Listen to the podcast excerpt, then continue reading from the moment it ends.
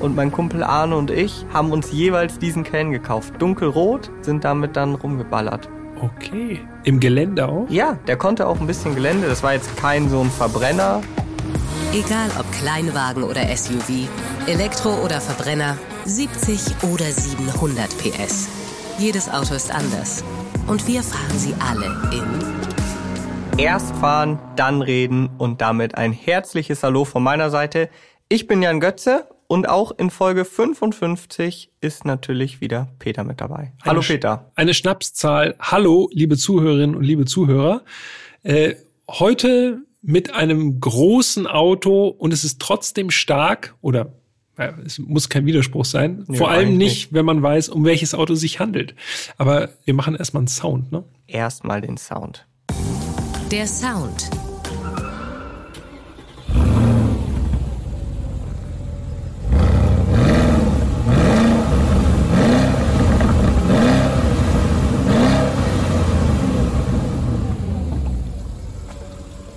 Soft-Limiter. Ja, V8 hört man raus? Ja, hört man raus. Sportlich vom Sound auf jeden Fall, aber du hast es schon erwähnt. Ja, Soft-Limiter. Soft-Limiter. Und das ist gar nicht mal so geil. Also für alle, die Sound mögen, ist das natürlich äh, nicht so cool. Soft-Limiter Mm, das bedeutet einfach, dass die Drehzahl im Stand begrenzt wird, dass man eben nicht besonders hoch drehen kann. Das kennt man ja eigentlich von vielen modernen Autos schon, also jetzt so ja. aktuelle Autos, äh, RS6 beispielsweise hatten wir es auch, Folge 21. Exakt. Aber dieses Auto, um das es heute geht, das ist der Porsche Cayenne. Der ist schon ein bisschen älter, deshalb hat es mich eigentlich verwundert, dass damals schon ein Softlimiter verbaut wurde. Wir kommen ja gleich noch zur Modellgeschichte, aber äh 2007 bis 2010 gebaut, jedenfalls äh, in dieser Ausführung, die wir hatten. Äh, ich vermute, dass es einfach so an diesem Komfort äh, Anspruch liegt, dass man den jetzt nicht so als Supersportwagen, der jetzt irgendwie mal locker lässig im Stand bis an Drehzahlbegrenzer dreht, positionieren wollte. Vielleicht, man weiß es nicht. Vielleicht. Naja, aber sprechen wir erstmal über das Auto.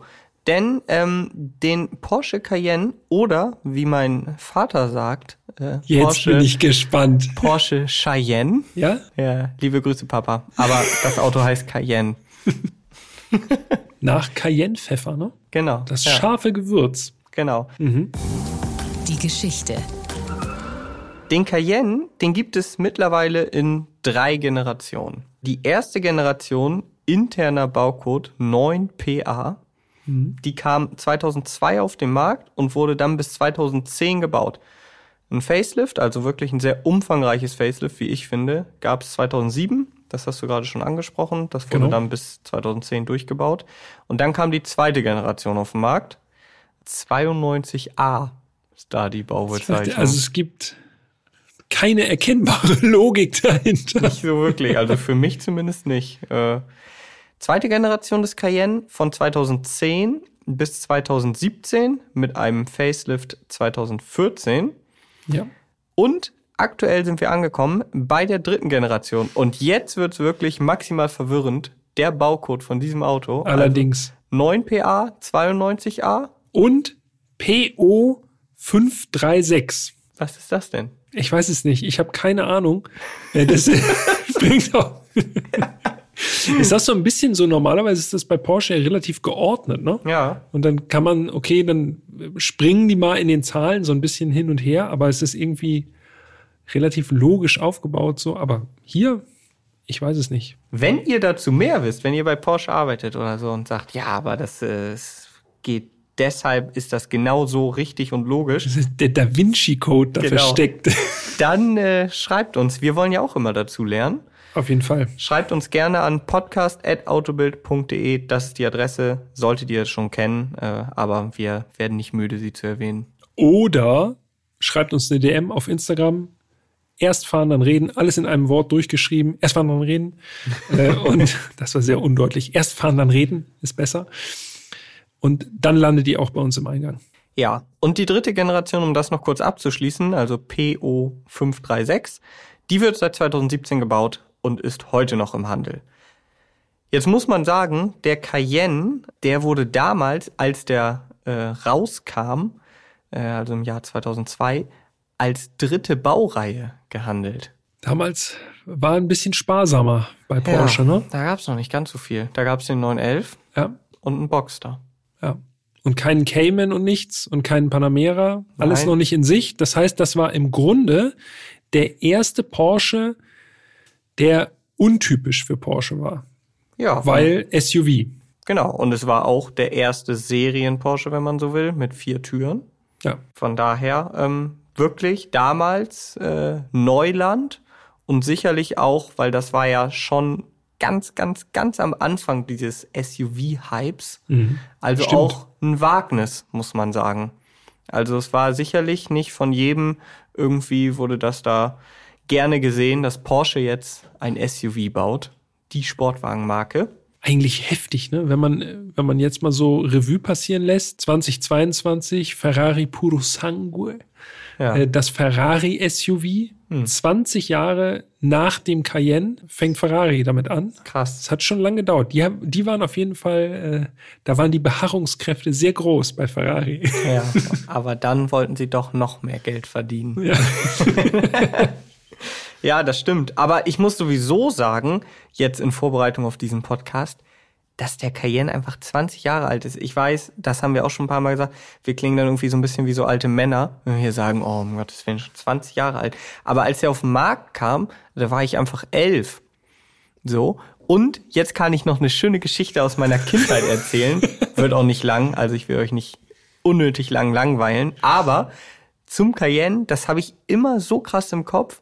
Als er damals rauskam, wirklich muss kurz danach gewesen sein, gab es ein ferngesteuertes Auto als Cayenne und mein Kumpel Arne und ich haben uns jeweils diesen Cayenne gekauft. Dunkelrot, sind damit dann rumgeballert. Okay. Im Gelände auch? Ja, der konnte auch ein bisschen Gelände. Das war jetzt kein so ein Verbrenner ferngesteuertes Auto, sondern normal Ja, ja. mit Akku. Ja. Aber Hatte, der, hatte der auch Licht? ja, der hatte auch Licht und der hatte sogar so Wow. ein so der war so ein bisschen höher und so, also man konnte ein bisschen über Stock und Stein fahren und Okay. irgendwie verbinde ich das bis heute mit dem Cayenne. Ja, das äh, ist auf jeden Fall ein bleibender Eindruck. Also beim Cayenne, muss ich ganz ehrlich sagen, bin ich komplett blank. Also Ja, so was Erfahrung gut. angeht, ich habe das auch nicht als besonders herausragend wahrgenommen damals. Also das war für mich irgendwie, nee, das Könnte hat bei mir nicht so sagen, So stattgefunden. ein bisschen wie der SLS.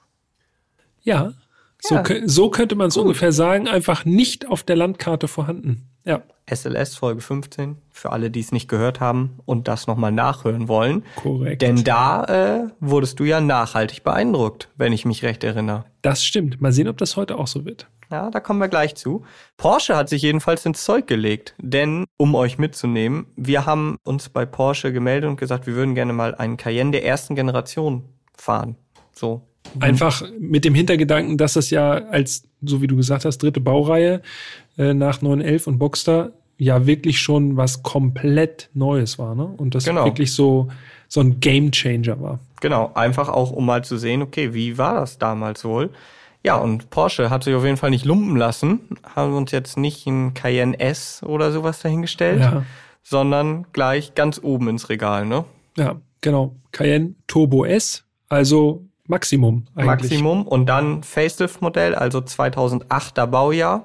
Ja, Die haben gewusst, dass wir Fotos machen. Ich finde Ja. ja. den ersten, also das Vor-Facelift, hm, ist aber schon gewöhnungsbedürftige Optik. Speziell, so ein bisschen ne? bootmäßig, ja. Ja, aber dann ist ja eigentlich ein guter, eine gute Überleitung. Dann können wir eigentlich direkt weitermachen mit dem Optikkapitel. Jo, los geht's. Das Design. Also, unser Fahrzeug haben wir jetzt schon festgestellt. Ein Facelift-Modell aus dem Baujahr 2008 in dunkelgrau. Und bevor du fragst, ich muss mich outen, ich habe diesmal die Farbe nicht nachgeschaut. Ich weiß es nicht. Wirklich? Ja. Oh nee, Oh nee. oh nee. das kann doch nicht wahr sein. Okay, dann lassen wir es einfach so stehen. Dunkelgrau. Wir Wenn- müssen, wir müssen es so stehen lassen. Mut zur Lücke. Ja. Man muss auch mal anders, es anders machen, als alle erwarten. Dunkelgrau Metallic, ne? Also Genau, Anthrazit Metallic. Metallic. Genau. Und wenn ihr sehen wollt, wie es aussieht, das Auto, das ist ja sowieso eigentlich, eigentlich viel besser, als wenn wir euch jetzt hier versuchen, die Farbe mit dem Namen zu erklären. Schaut es euch einfach an. Instagram, erst fahren, dann reden. Da gibt's ordentlich viele Bilder, innen, außen, Details, alles dabei, Motor. könnt ihr euch das Auto anschauen. Was mir auffällt, wenn ich mir die Fotos jetzt nochmal so anschaue, ist eigentlich, dass sich so an der Grundform vom Cayenne eigentlich wenig verändert hat. Ne? Es sind relativ hochliegende Scheinwerfer. So die Front ist gezeichnet von großen Lufteinlässen. Klar, großer Motor, Turbo S haben wir schon gesagt, der braucht natürlich viel Luft. Äh, drei große Lufteinlässe, ein sehr großer in der Mitte, rechts und links weitere. Auch so ein bisschen so, äh, ich sehe da so ein bisschen 996 Turbo irgendwie raus, äh, so aus der Schürze jedenfalls. Mhm. Und an dieser Grundkonstellation große Lufteinlässe, hochliegende Scheinwerfer, hat sich bis heute nichts verändert. Das Facelift, finde ich, sieht noch erstaunlich frisch aus, vor allem an der Front. Ja, das stimmt. Mm, und jetzt komme ich um die Ecke und das klingt jetzt erstmal nach einem Widerspruch, deshalb versuche ich es zu erklären. Ich finde ja, dass das Facelift, was Anfang 2007 auf den Markt kam, wirklich deutlich moderner aussieht als die erste Generation und dadurch ja auch oftmals, habe ich schon häufiger gehört, quasi als zweite Generation äh, betitelt wird, ja. was die ja gar nicht ist. Aber die Unterschiede, gerade an der Front, das hast du eigentlich gerade schon gut zusammengefasst, sind so groß, dass das Auto deutlich, deutlich moderner aussieht als die erste Generation. Wenn man die beiden wirklich von der Front her nebeneinander stellt, die Scheinwerfer sind ganz anders. Es gibt Tagverlichter und auch die Rückleuchten haben sie nochmal verändert, aber ich finde, da haben sie schon einen guten Job gemacht, so diese die Sachen, die auch beim Cayenne der ersten, allerersten Generation vor Facelift oft bemängelt wurden, haben sich schon entschärft. Und auch vor allem geschickt eingefügt, ne? Es sieht harmonisch aus. Bei Facelift-Modellen ist ja manchmal, wenn man da so eine ganz andere Nase ranbaut ans Auto, dann kann das ja auch manchmal komisch aussehen, wenn man die Fensterlinie und alles andere so sozusagen gleich lässt. Ich finde trotzdem, das Auto sieht, wenn man SUVs mag, sieht das auf jeden Fall sehr stimmig aus, wenn auch stämmig. oh. oh, war ja. Oh, Entschuldigung, Entschuldigung. ja, aber es sieht tatsächlich als, äh, als Turbo oder eben auch Turbo S sehr aggressiv aus. Also das Auto ist nun mal auch groß, keine Frage. Ist halt ein, ist ein Riesengerät. Ähm, wir reden über ein Auto, was ungefähr 4,80 Meter lang ist, äh, 1,93 breit äh, und 1,70 hoch. Also das ist schon, ist schon ein Klopper. Ja, definitiv. Haben wir schon gesagt, dass er, dass der Cayenne vor allem jetzt diese erste Generation Cayenne, äh, 9 PA, äh, im Grunde ja Technik hat, die auch im Touareg verbaut wurde und im Q7? Haben wir noch nicht gesagt. Haben wir noch nicht gesagt. Also nur für die Einordnung sehr großes SUV mit Verwandtschaft eben gerade zum Touareg zum ersten. Genau. Wenn wir uns die Optik jetzt nochmal weiter anschauen, finde ich sehr markant die Felgen. 21 Zoll in diesem Fall beim Turbo S, aber auch da aufpreispflichtig. Fünf Doppelspeichen Felgen sehen gut aus, sehen tatsächlich so ein bisschen, finde ich, nach äh, GT-Felgen aus. Ja, gerade durch diese, durch diese Doppelstege, ne? Ja, genau. Finde ich auch. So ein bisschen 997 GT3. Mhm. GT2. irgendwie mit rein, auf jeden Fall. Ja, ja finde ich auch. Reifen 295er, 35er Querschnitt, 21 Zoll Felge, hast du schon gesagt. Also auch wirklich der Größe angemessen. Also richtige Walzen. Jo, allerdings. Sehr, sehr groß. Dahinter bei unserem Fahrzeug rote Bremssättel. Es gab für den Cayenne Turbo S auch optional eine Carbon-Keramikbremse. Im Profil finde ich ansonsten noch markant, dass er äh, unten in den Türen eine Zierleiste hat in Silber und die Fensterrahmen inklusive der B- und C-Säule sind auch in diesem, das ist so silber mattiert. Genau, so Alu gebürstet irgendwie. Genau. So vom Look, ja.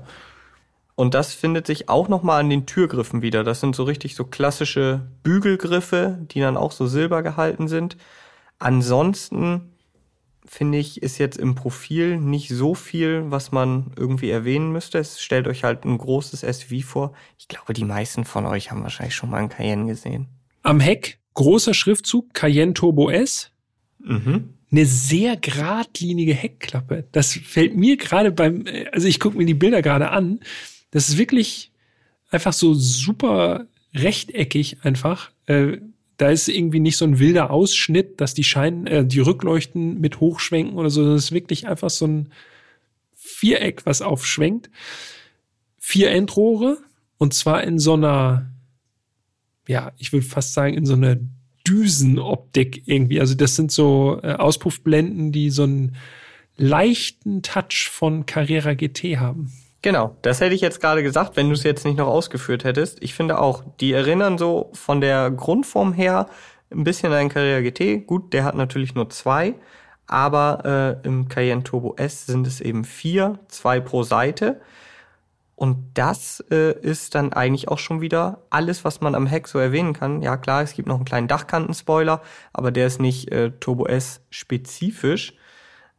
Ansonsten hast du es eigentlich gesagt, gerade das Heck ist wirklich eigentlich komplett clean designt. Und zwar ist das, glaube ich, jetzt der richtige Moment, weil wir schließen ja gleich das Auto auf, sozusagen, ah, einmal über den Schlüssel ja. zu sprechen, Jan. Mhm. Weil dieser Schlüssel von dem Cayenne, der war wirklich stylisch, muss ich sagen. ja, das liegt daran, dass der Schlüssel von dem Cayenne so ein bisschen die Form des Cayenne imitiert. Also der Schlüssel hat drei Knöpfe, Auf, Zu und Kofferraum. Und an der Front haben sie wirklich Scheinwerfer imitiert. Auf dem Schlüssel. Finde ich super. Also es ist im Grunde ein kleiner Cayenne, die man in der Hand hält. Und das kennen wir äh, vom 911. Das ist dann auch, der hat, der hat, dieser Schlüssel hat dann eben auch so eine 911-Form.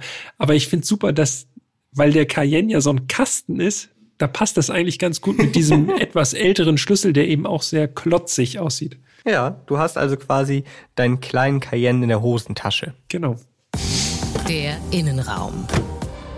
Das erste, was man auf jeden Fall sagen kann, ist, unser Fahrzeug hatte wirklich eine sehr, sehr gute Ausstattung, inklusive Alcantara, Dachhimmel, Bose, Luftfederung ist sowieso Serie beim Turbo und beim Turbo S. Wir hatten Ledersitze, elektrisch verstellbar, äh, mit Alcantara-Sitzflächen.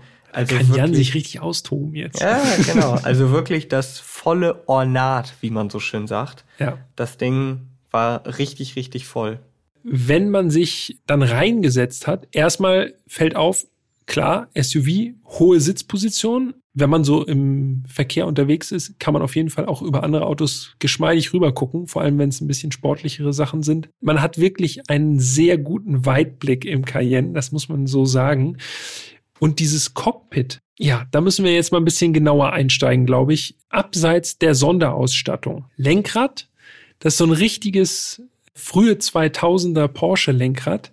Mhm.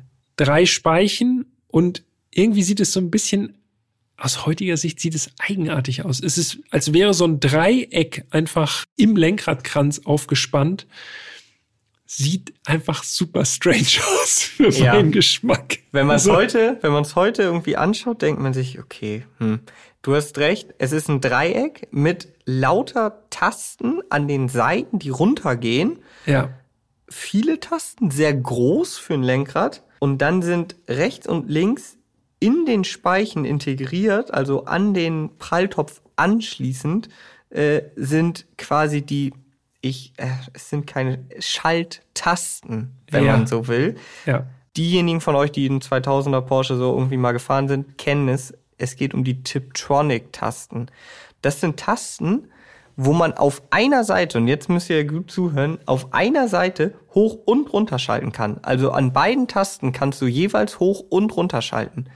Und die sind auch noch relativ klein. Also ich muss sagen, diese, diese Tasten zum Hoch- und Runterschalten, die sind einfach Quatsch. Ja, auf jeden Fall. Vor allem in einem Cayenne. Also es ist im Grunde wie so ein Kippschalter, ne? Genau. Nach oben drücken, hochschalten, nach unten drücken, runterschalten. Also mal davon ja. ab, dass man es im Cayenne jetzt wahrscheinlich nicht so häufig benutzt, sind diese Tasten auch einfach von der Bedienung her nicht gut, weil die sind sehr klein und dann kommt, also ich zumindest komme man dauernd durcheinander, was, wenn ich an einer Taste beides machen kann, finde ich es irgendwie, äh, ist einfach nicht gut. Wir haben ja beim M4 CSL haben wir uns ja schon darüber unterhalten mit den Schaltwippen mhm. am Lenkrad oder feststehend. Ja. Also wir können uns, glaube ich, darauf einigen. Da ging ja oder da gehen ja die äh, die Meinungen auseinander, aber wir können uns, glaube ich, viele können sich darauf einigen, diese Schalttasten für den Daumen, nein. Nee, nee. Sorry, Porsche, aber Naja, ich meine, sie sind ja auch davon ab, also scheinbar äh, waren wir nicht die Einzigen, die es nicht ganz so gut fanden. also heutzutage äh, gibt's die ja nicht mehr. Dann runde Instrumente, klassisch, analog, logischerweise links Drehzahlmesser, rechts Tachometer. Mh, bis 300. Bis 300 und der wird auch gebraucht bis 300, also nicht ganz bis 300, nicht in echten Zahlen, aber zu den technischen Daten kommen wir noch. Silber hinterlegt, also Silber mit Silberumrandung, das ist auch so richtig Anfang 2000er. Ne? Mhm. Heutzutage würde man es sicherlich anders machen. Ja, aber damals wäre alles digital, müsste man sagen. Da ist es mir so eigentlich schon lieber. Finde ich halt noch klassisch. Ja. Aber Silber mit Silber, hm. aber rote Nadeln immerhin. Und in der Mitte dieser Rundinstrumente ist quasi noch ein weiteres, ein fünftes, muss man sagen, weil außen sind noch kleine Rundinstrumente, ist noch ein fünftes Rundinstrument imitiert zumindest. Reminiszenz an den 911. Genau. Und da ist so ein kleines, ja, Farbdisplay sogar, muss man sagen, digitales Farbdisplay. Das war damals wahrscheinlich, ich kann mich nicht mehr so gut erinnern, damals wahrscheinlich echt State of the Art, wo man sagt, wow. Ja, vermute ich auch. Heutzutage ja. denkt man eher so, hm. Ja, sieht so ein bisschen so aus wie ein Teil, was auf jeden Fall Pixelfehler bekommt. Ja. Obwohl unser Exemplar keine hatte, aber ja. Unser Exemplar hatte auch erst 21.200 Kilometer runter. Also war noch jungfräulich. Ja, aber könnte ich mir auch vorstellen, ja. Weiter im Cockpit, man merkt so richtig, muss man tatsächlich sagen, das ist so äh, die 2000er Zeit in dem Fall. Da gab's viele Knöpfe. Also alles, was heutzutage gerne nur noch in Touch gemacht wird. Heutzutage wünschen sich ja viele mhm. Leute die Knöpfe zurück und sagen, öh, ich finde nichts mehr. Äh, damals war die Zeit, wo es für alles einen Knopf gab. Also auch das ist vielleicht für aus heutiger Sicht nicht mehr so ganz optimal zu bedienen, aber die gesamte Mittelkonsole ist beim Cayenne äh, erstmal hauptsächlich für das Fahrwerk äh, reserviert. Also da kann man dann das Luftfahrwerk auf verschiedene äh, Stufen einstellen oder auch noch verschiedene Modi. Also man kann das Luftfahrwerk hoch und runter fahren plus noch verschiedene Modi auswählen. Außerdem kann man die äh, Sperren da auswählen. Man hat einen richtig klotzigen Gangwahlhebel. Ja, das ist wirklich für Grobmotoriker sehr gut geeignet. Also äh, da kann man wirklich auch mit riesigen Händen äh, noch den Gangwahlhebel gut bedienen. Auch mit zwei Paar Handschuhen übereinander genau. kannst du da noch den Gang einlegen. Und was ich ja bis heute kurios finde, da kann ich mich tatsächlich noch dran erinnern, als ich die ersten Innenraumbilder damals gesehen habe vom Cayenne, diese Haltegriffe. Ja. In der Mittelkonsole. Ja.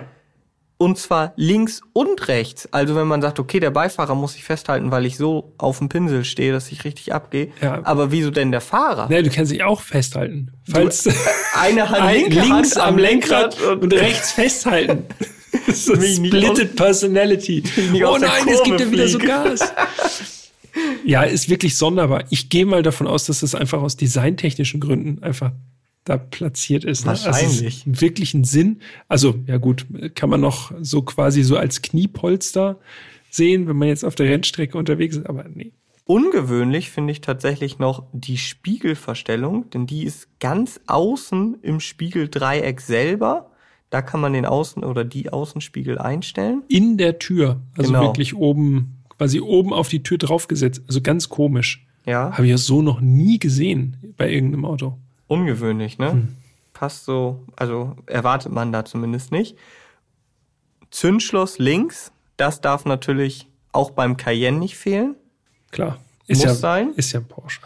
Die gesamte, äh, die gesamte Armatur, finde ich, ist super aufrecht, sehr auftragend auch. Ähm, man hat dann, klar, Lüftungsdüsen, die müssen ja auch sein.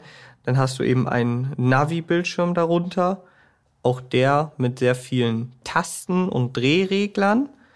Sitzheizung sind auch so kleine Drehregler, ne? Also so Räder. Ja, im Grunde wie beim Golf 4. Stimmt, ja. ja. Also das sind schon Teile, die einem so aus dem VAG-Sortiment schon irgendwie bekannt vorkommen. Ne? Mhm, ja, das stimmt. Ja, dann noch eine Sache, die mir in Erinnerung geblieben ist: die Parkbremse. Ja, Mercedes-Benz-Style, würde ich grad fast sagen. Hat man sich auf einmal wie in Mercedes gefühlt. Oder wie in einem Toyota. Denn Toyotas haben ja auch dieses Pedal quasi ganz links außen, wo man dann das Pedal tritt, Feststellbremse springt rein und dann hast du einen Hebel, den ziehst du dann, wenn du die Bremse gelöst haben willst. Und so funktioniert es eben auch beim Cayenne. Also da ist äh, ganz, ganz links noch ein weiteres Bremspedal für die Handbremse? Nein, für die Feststellbremse. Genau. Und kannst du dich noch an die Bedienung für das äh, Schiebedach erinnern? Denn Boah, ich glaube, das, das, war das Schiebedach habe ich überhaupt nicht verwendet. ja, also es war ein gesagt. normales Schiebedach, kein Panoramadach, also ein gewöhnliches Schiebedach, sage ich jetzt mal. Und da gab es einen Drehknopf zum Auf- und Zudrehen und das war ein richtiger Brecher. Also alles hat man das Gefühl, war so, dass man das auf jeden Fall ordentlich bedienen kann, dass alles so handfest ist, packe ich ran, drehe ich auf, gut. Nicht irgendwie so. Ich finde es halt so krass, wenn man das mit heutigen Autos vergleicht. Da haben wir überall so Touchflächen, die Ja, dann und so klein und unauffällig. Genau, ne? und wo du so ja. ganz vorsichtig nur so rüber gleitest, da musst du diesen Drehregler anpacken, bam, drehen, Schiebedach geht auf. Das ist vielleicht auch so ein bisschen, SUVs sind ja normaler geworden, so Mhm. über die letzten 20 Jahre dann, dass man am Anfang vielleicht wirklich so, so einen handfesten Eindruck vermitteln wollte, dass man da irgendwie großartig Drehregler hat, wo man mit der ganzen Hand ranpackt und so und nicht nur mit den Fingerspitzen. Ja, Wahrscheinlich schon, ne? wirklich, wirklich bemerkenswert, was sich in den letzten 20 Jahren alles getan hat. Allerdings. ja, ansonsten würde ich noch äh, ein Wort zu den Sitzen verlieren. Also wir haben gesagt, äh, vielfach einstellbar elektrisch, schwarzes Leder, schwarzes Alcantara auf den Sitzflächen, Kopfstützen mit Porsche-Wappen, stylisch, finde ich. Und ja, die auch Sitze- heute noch besonders. Ne? Ja, genau, auch Ja. heute noch. Und die Sitze an sich fand ich richtig gut. Also, das waren schon so richtige Sessel, ja. aber sehr bequem, sehr qualitativ fand ich. Also, das Leder sah noch richtig gut aus, Alcantara auch. Hat mir wirklich, das hat mir richtig gut gefallen. Die Sitze, top. Ja, überhaupt alles, was man beim ersten Anfassen sozusagen in der Hand hatte, auch das Lenkrad, fühlte sich gut an, sieht eigenartig aus, aber äh, liegt gut in der Hand, trotz der komischen Form.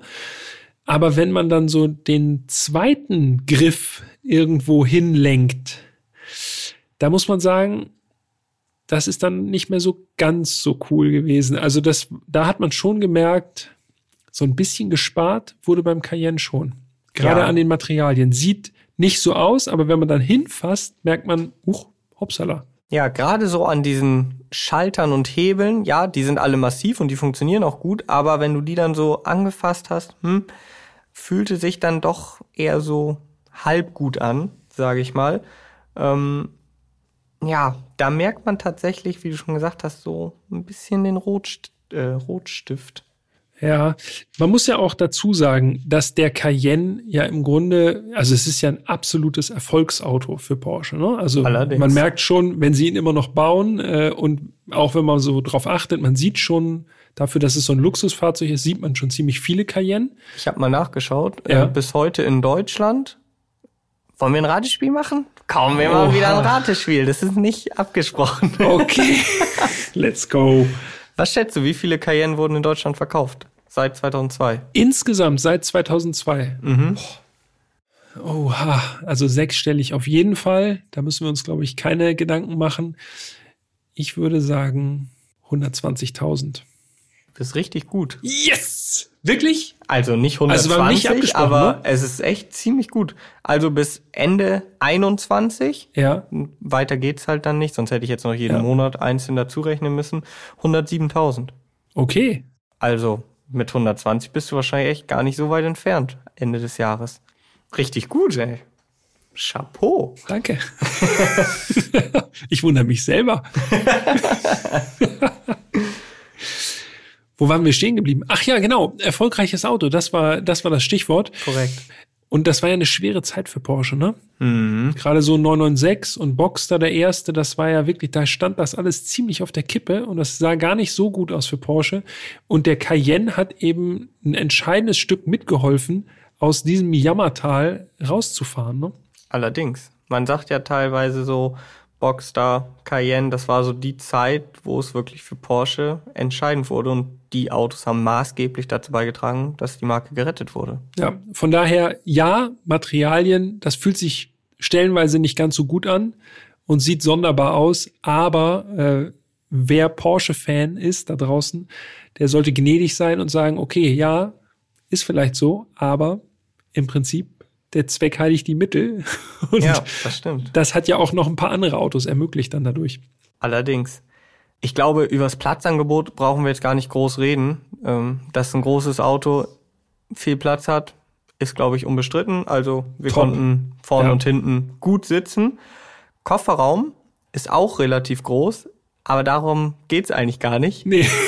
Denn der Kofferraum ist äh, beim, ah. bei unserem Exemplar schon elektrisch gewesen. Ja, sehr fortschrittlich, sehr gediegen. Aber wenn man den, die Kofferraumklappe dann aufgemacht hat, war das nicht mehr ganz so gediegen. Das klang nämlich so. Uh, so ein bisschen Spukschlossmäßig. Also da kannst du wirklich, knarzt. kannst du ja wirklich nur hoffen, dass das irgendwie jetzt einfach alte, alte Dämpfer sind, die diese Geräusche machen. Ja. Weil wenn ich, ich vermute es fast. Wenn ich 2008 mir so ein Turbo S gekauft hätte, ich habe mal nachgeschaut, äh, Basispreis damals 132.774 Euro und ich fahre irgendwo vor und dann mache ich den Kofferraum auf und das Geräusch kommt, ey, dann hätte ich das Auto zurückgebracht. Ja. Ich habe gesagt, hier, vielen Dank. Jetzt nehme ich ein anderes. Allerdings, ja. Aber ich denke auch, es liegt an alten Dämpfern. Kennt man ja sonst, wenn die äh, Kofferraumklappen nicht elektrisch sind, dass die irgendwann auch schwach werden ähm, und dann halt nicht mehr so richtig halten. Und beim Cayenne, ich meine, die Klappe, die ist ja auch nicht ganz klein. Da wird ja auch ein bisschen Gewicht hochgestemmt jedes Mal. Das kann man so sagen. Und außerdem, ich würde sagen, bei einem Cayenne, ja gut, da benutzt man den Kofferraum schon, ist ja auch ein praktisches Auto irgendwo. Aber da hat der Motor wahrscheinlich ein bisschen mehr Aufmerksamkeit. Schöne Überleitung zum Motor bzw. den technischen Daten. Das Datenblatt. Motor vorne, untypisch für Porsche, zumindest zu der Zeit. Zumindest zum damaligen Zeitpunkt, genau. Ich wollte gerade sagen, ja. Und im Fall des Cayenne Turbo S sprechen wir über einen 4,8 Liter V8 Biturbo mit 550 PS und 750 Newtonmeter maximalem Drehmoment. Und im Vergleich zum normalen Cayenne Turbo, den es damals ja auch gab, sind das 50 PS und 50 Newtonmeter mehr. Mm, und im Vergleich zum Vor-Facelift-Modell sind es immerhin noch 29 PS mehr, denn auch den Vor-Facelift, den gab es als Turbo S, der hatte 521 PS. Ja. Und wenn man sich den Motor mal anschaut, also schaut ruhig nochmal nach auf Instagram, erst fahren, dann reden, das ist schon ein gewaltiger Motor, ne? Also richtig fett vorne drin. Und, was man auch wirklich nochmal erwähnen muss, der sieht sogar schön aus. Das finde ich auch. Da haben sie sich früher noch ein bisschen mehr Mühe gegeben, wie ich finde. Also tatsächlich so mit der Ansaugung und da sind so Carbonabdeckungen dran und so. Und dann steht da auch nochmal schön 4.8 V8 und so. Also es macht schon wirklich auch was her. Ist nicht so eine schnöde Plastiklandschaft wie bei ganz vielen neuen Autos, wo man die Haube aufmacht, eigentlich gar nichts mehr sieht, außer nur Plastik.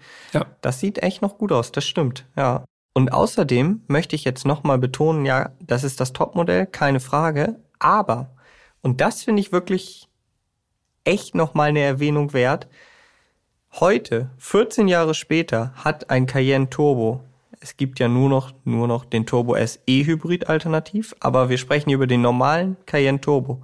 Hat 550 PS und 770 Newtonmeter. Also gleiche PS-Zahl, 20 Newtonmeter mehr. 14 Jahre später. Allein daran kann man ja auch sehen, was das damals für eine unglaubliche Maschine gewesen ist. Ne? Wahnsinn. Also wirklich Wahnsinn. Äh, wir haben ja auch noch die Fahrleistung. Äh, willst du? 0 auf 100, 4,8 Sekunden. Und jetzt Achtung, Achtung, bevor äh, VMAX kommt, eigentlich ist es jetzt wichtig, das Leergewicht nochmal zu nennen. Jo. 2355 Kilogramm, also ein wirklich ein heftiger Brocken der Cayenne Turbo S.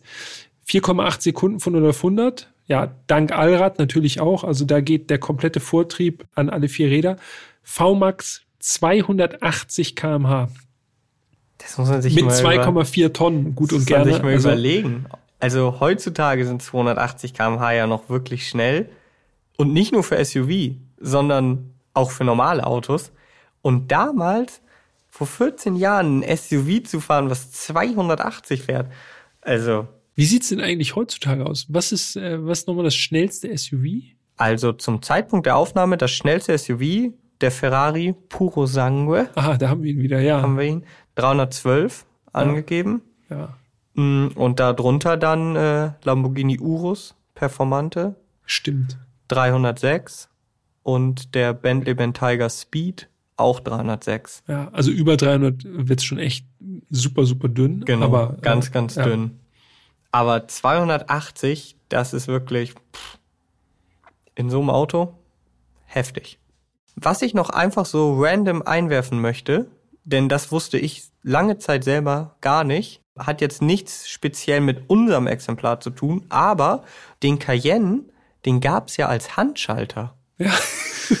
Was überhaupt nicht passt. Das ist so, so wie Panamera ja auch dann später. ne? Genau. Aber Und ich bin da, ich wusste das selber gar nicht, weil ich glaube auch die Take Rate war wahrscheinlich extrem gering. im Promillbereich. Aber ich bin dann irgendwann mal bei einem Inserat drüber gestolpert und habe gesehen, so Cayenne, Handschaltung. Ich so, hä?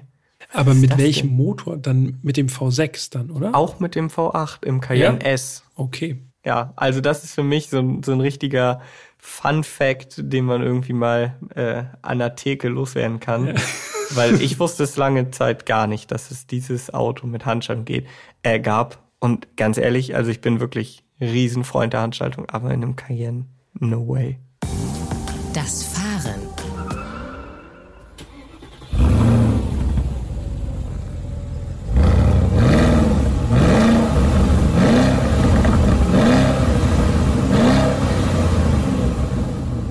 Ja, Sound passt zu dem Auto. Ja. Das ist ja nun einfach kein Auto, wo man sagt, guck mich an, so mega laut. Das würde auch nicht passen.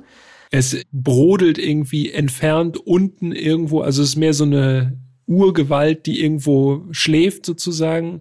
Genau. Also viel bekommt man vom Motor jetzt auch nicht unbedingt mit. Also es ist nicht prägnant im Zumindest nicht bei normaler Fahrt, würde Ja. ich mal sagen.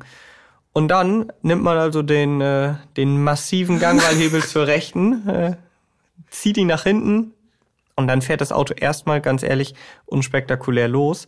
Was mir aufgefallen ist, die Automatik startet immer im zweiten. Ja. So, es ist einfach so viel Drehmoment da. Da reicht der zweite. Es sei denn, du drückst die Sporttaste, dann startet die auch im ersten. Das fahren wir auch im ersten an. Aber sonst immer im zweiten. Ganz ehrlich, bei 750 Newtonmeter Drehmoment ist auch alles andere, wäre auch eigenartig fast. Ja, das stimmt schon. Da merkt man aber auch, das Ganze ist schon bei normaler Fahrt schon sehr auf Komfort ausgelegt. Ne?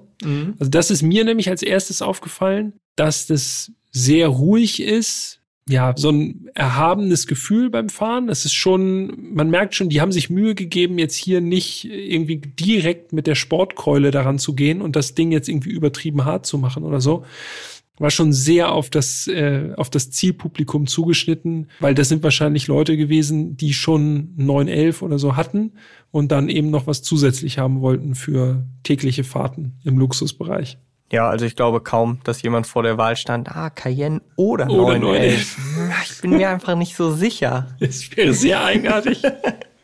Ja, also da hast du recht. Ich glaube aber, da liegt auch, also für mich zumindest lag auch viel am Luftfahrwerk. So, das Luftfahrwerk hat wirklich einen guten Mhm. Ja. Job gemacht. Wenn man entspannt fährt, äh, Sport auslässt, dann hat man wirklich so eine richtige Sänfte und das trotz der Riesenfelgen, ne? Oder Reifen. Ja, 21 Zoll Felgen. Also das Genau. ist schon, ja. Schon groß und auch gar nicht so viel Querschnitt haben wir nun gelernt. 35er Querschnitt, also Ja. auch nicht viel Gummi, was da weggefedert, äh, was da irgendwie Bodenunebenheiten wegfedert. Also fährt sich wirklich komfortabel, wenn man will. Aber, und das hat mich ja eigentlich viel mehr überrascht, wenn man dann es drauf anlegt und Sport mal reinhaut, dann habe ich so gedacht, irgendwie fährt er viel besser, als ich gedacht habe. Also nicht zu vergessen, ein Auto, was 2,35 Tonnen wiegt, also mit allem drum und dran, kann man eigentlich immer sagen zweieinhalb Tonnen. So. Und wie dieses Auto einlenkt für so ein dickes Vieh, Ja. Schon bemerkenswert. Wirklich richtig, richtig direkt. Was ich jetzt meine mit diesem Sportlichen, ist gar nicht so sehr auf die Leistung aus, da können wir gleich nochmal drauf eingehen. Aber es geht mir eher so ums Chassis bei dem Auto. Und das ist für so ein SUV und vor allem für so ein vergleichsweise altes SUV heutzutage wirklich bemerkenswert. Ich habe mir aufgeschrieben, unter dem ganzen Komfortfilter Porsche-Gene. Das ist so für mich genau das, was du sagst man denkt, man wird so ein bisschen so eingelullt, ne? Und mhm. denkt so, okay, ja, okay, fährt komfortabel und so, aber ist ja auch ein Porsche. Und dann hat man schon so eine Erwartungshaltung, ja, aber ein Porsche müsste eigentlich schon auch ein bisschen zackig einlenken und einfach ein gutes Fahrgefühl bieten.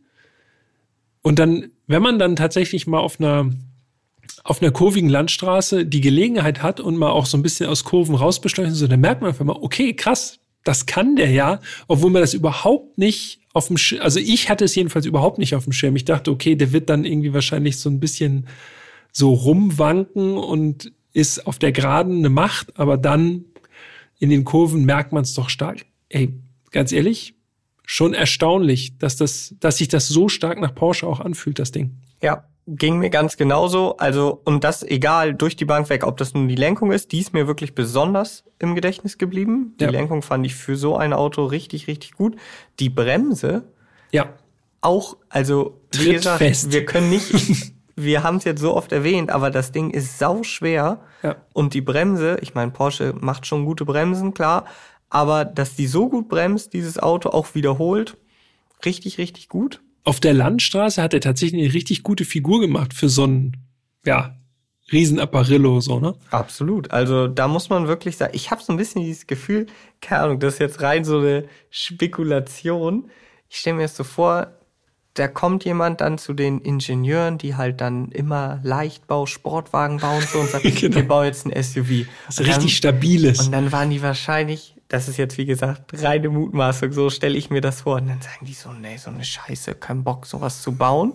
Und dann stelle ich mir das so vor, hat irgendwann so der Trotz eingesetzt. Und dann ich gesagt, ach, wenn wir das schon bauen, dann soll das aber gefällig so fahren wie ein Porsche. Und dann haben die sich ja. wahrscheinlich doppelt ins genau. Zeug gelegt. Ja. Gesagt, okay, wenn wir schon sowas bauen, wo wir eigentlich gar keinen Bock drauf haben, dann muss das so geil sein es ist so ein bisschen zaubern, ne? Mhm. Dass man sozusagen, man weiß, es ist ein SUV mit allen Nachteilen, die dazugehören. Und wenn man es dann schafft, dass das nicht so ganz rauskommt, diese ganzen Nachteile, die damit verbunden sind, dann hat man echt, dann muss man sagen, haben die Ingenieure und Ingenieurinnen schon einen super Job hingelegt, so. Und vor allen Dingen, das darf man ja dann auch nicht vergessen, es war der erste. Wenn man jetzt den nächsten bringt, so denke ich, wie beim 911, dann hat man ja schon eine Basis, auf der man aufbaut, wo man sagt, okay, das sind so unsere Erkenntnisse und jetzt verbessern wir an den und den Punkten. Aber wenn du gar keine Basis hast, du hast halt noch nie ein SUV ja. gebaut, dann musst du ja irgendwo anfangen. Und ja. das dann so hinzukriegen, als quasi Erstlingswerk im SUV-Bereich, heftig. Ja, das stimmt. Ich bin noch keinen Cayenne gefahren vorher. Das war das erste Mal Cayenne. Ja. ja. Also ich glaube, diese Punkte, was Fahrwerk, ähm, wenn es jetzt das Luftfahrwerk in dem Fall war, das gab es ja auch optional für andere Modelle, ähm, also nicht nur den Turbo und Turbo S. Und Lenkung und so angeht, das kann man grundsätzlich für alle Cayenne sagen, aber jetzt nochmal speziell der Motor im Turbo S. Klar, ein V8 Biturbo mit 750 PS, dass der nach vorne geht, trotz hohem Gewicht, dürfte eigentlich jedem klar sein. Aber ich muss sagen, das Ansprechverhalten des Motors, das ist wirklich extrem untypisch für ein SUV. Also der hängt richtig, richtig gut am Gas. Ja, also auch da Porsche-mäßig sozusagen. Die haben sich richtig ins Zeug gelegt. Ich habe mir aufgeschrieben, ab 1500 Umdrehungen schiebt der schon an mhm. und ab 3000 geht's richtig los. Ne? Da hat man schon das Gefühl, so ein bisschen fast Ritt auf der Kanonenkugel, weil der Cayenne natürlich, also er ist ja schon komfortabel grundsätzlich abgestimmt, dann bäumt er sich auch so richtig krass auf. Ne? Also mhm. geht so richtig in die Federn hinten und dann äh, ist er zwar sehr spurtreu, aber schiebt dann auch wirklich erbarmungslos an. Ja, also ich habe hier stehen, wir können ja mal unsere Aufzeichnungen vergleichen. Ich habe hier stehen Schub brutal. Von zehn, wie viel? Ah, okay, da müsste man jetzt natürlich sagen, was ist zehn, ne? Also aber ich würde schon sagen, so sieben. Ja, hätte ich auch gesagt. 7, 7,4. Ja, okay, also einigen wir uns auf sieben. Und er dreht auch für ein Turbo ordentlich aus. Sechseinhalb. Ja. Und die Automatik, die nutzt auch das ganze Drehzahlband. Ja, das habe ich, das habe ich tatsächlich hier auch stehen, wenn wir schon beim Vergleichen sind. Also die Tiptronic ist schon engagiert dabei, ne? Also ich glaube, da hätte man mit dem auf der Drehmomentwelle einfach schön reiten können, stellenweise. Da war sie schon so ein bisschen bemüht. Okay, jetzt geht's los, jetzt geht's los, fordert so. Mhm. Wäre bei der Kraft eigentlich gar nicht nötig. Also da könnte man auch eigentlich noch einen Gang hochschalten und trotzdem hätten wäre noch genug da. Oder noch im Gang bleiben und nicht schon runterschalten. Ja, ja. ja, aber auch das, also es ist jetzt nicht wirklich schlimm gewesen, fand ich. Dafür ist es halt sehr sportlich gewesen, wenn man es wollte, ne? Ja. So, und ansonsten gerade ältere Automatikgetriebe haben wir auch schon öfter an dieser Stelle drüber gesprochen. Die müssen ja auch oftmals sonst äh, zum Runterschalten richtig gezwungen werden, so, ja. ne? Und brauchen dann wirklich so ein oh, was? Mhm. So ein Aufweckmoment. Wirklich runterschalten jetzt? Okay. Klack. Und der Sound, das habe ich mir nämlich auch noch aufgeschrieben.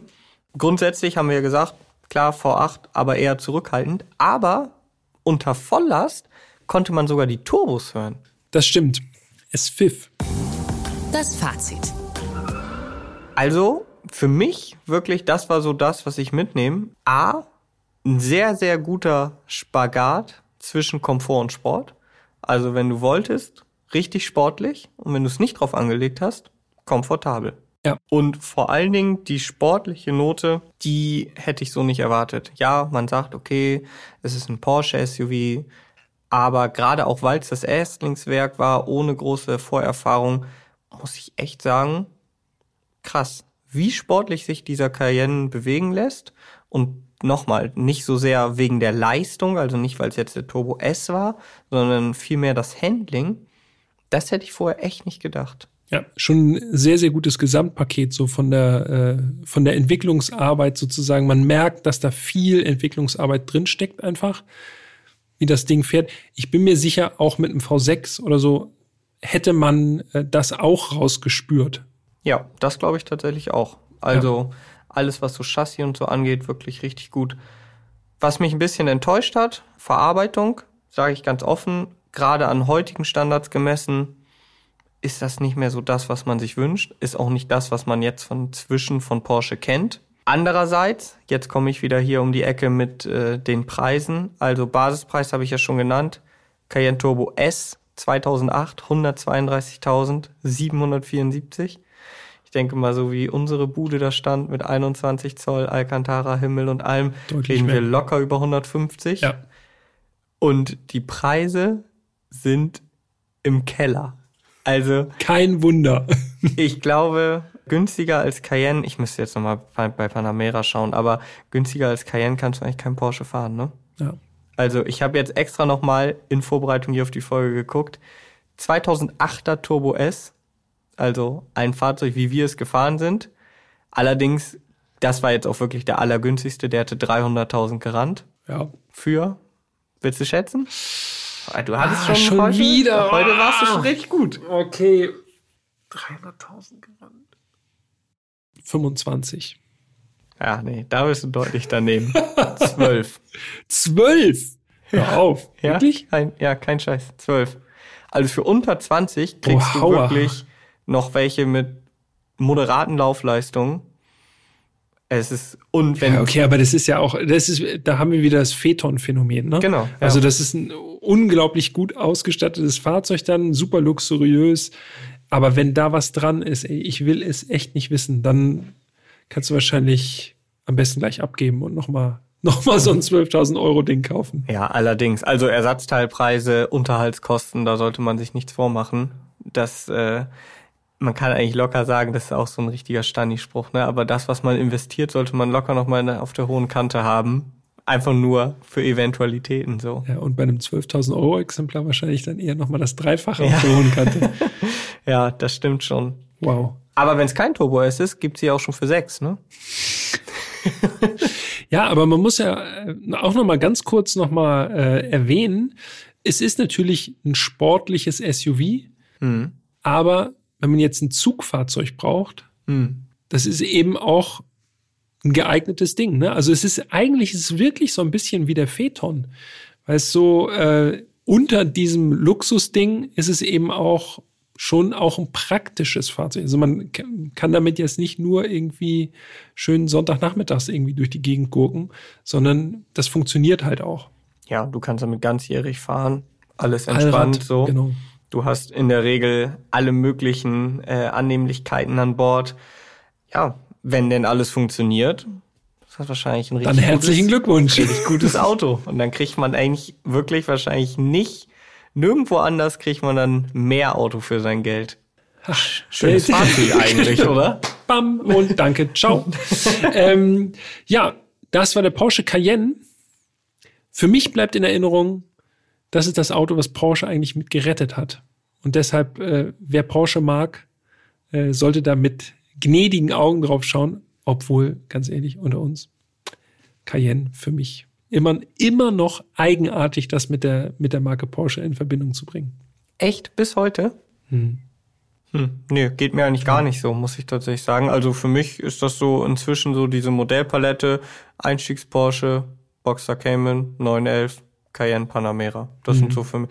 Macan ist für mich zum Beispiel so, der ist so, obwohl er sich super verkauft hier in Hamburg, siehst du überall. Ja. Der würde jetzt für mich gar nicht eine eigene Baureihe sein, so. Und die Elektromodelle sind bei mir noch nicht angekommen als eigene Baureihe so richtig. Nee, da, dauert, da ist bei mir Taycan tatsächlich. Ja, das dauert bei mir noch. Ja? Ich glaube, okay. Ja, für mich ist wirklich so, wenn ich jetzt so an die Modellpalette denke, wirklich, wie gesagt, Einstiegsmodelle 911, ja. Cayenne Panamera. Bob. Bob.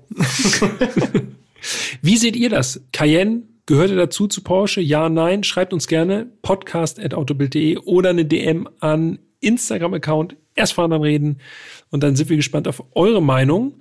Natürlich auch Lob, Kritik, Anregungen, welche Fahrzeuge noch in Frage kämen für diesen Podcast. Sollen wir beispielsweise, das könnt ihr ja mitentscheiden zumindest, sollen wir beispielsweise jetzt nochmal einen neuen Cayenne fahren? Einfach um zu sagen, okay, 14 Jahre später ja. hat sich was verändert. So, wo ist die Evolution, wo ist die Reise hingegangen? Ja. Wäre vielleicht auch mal interessant. Wollt ihr das hören? Dann sagt uns da auch gerne Bescheid. Wir sind dafür alles offen. Und äh, in der nächsten Folge, jetzt wieder schön Spoiler. Oh yes! Da kommt ein Auto. Also. Eigentlich, wo ich meinem Ruf des Sparhansels wirklich mal äh, echt frönen kann, ne? Allerdings. Und ein Auto, was zu dem Zeitpunkt schon jede Menge Hightech-Materialien hatte. ich glaube, auf das Auto kommt ihr nie. ah, sag das nicht. Vielleicht haben wir schon ein bisschen zu viel verraten.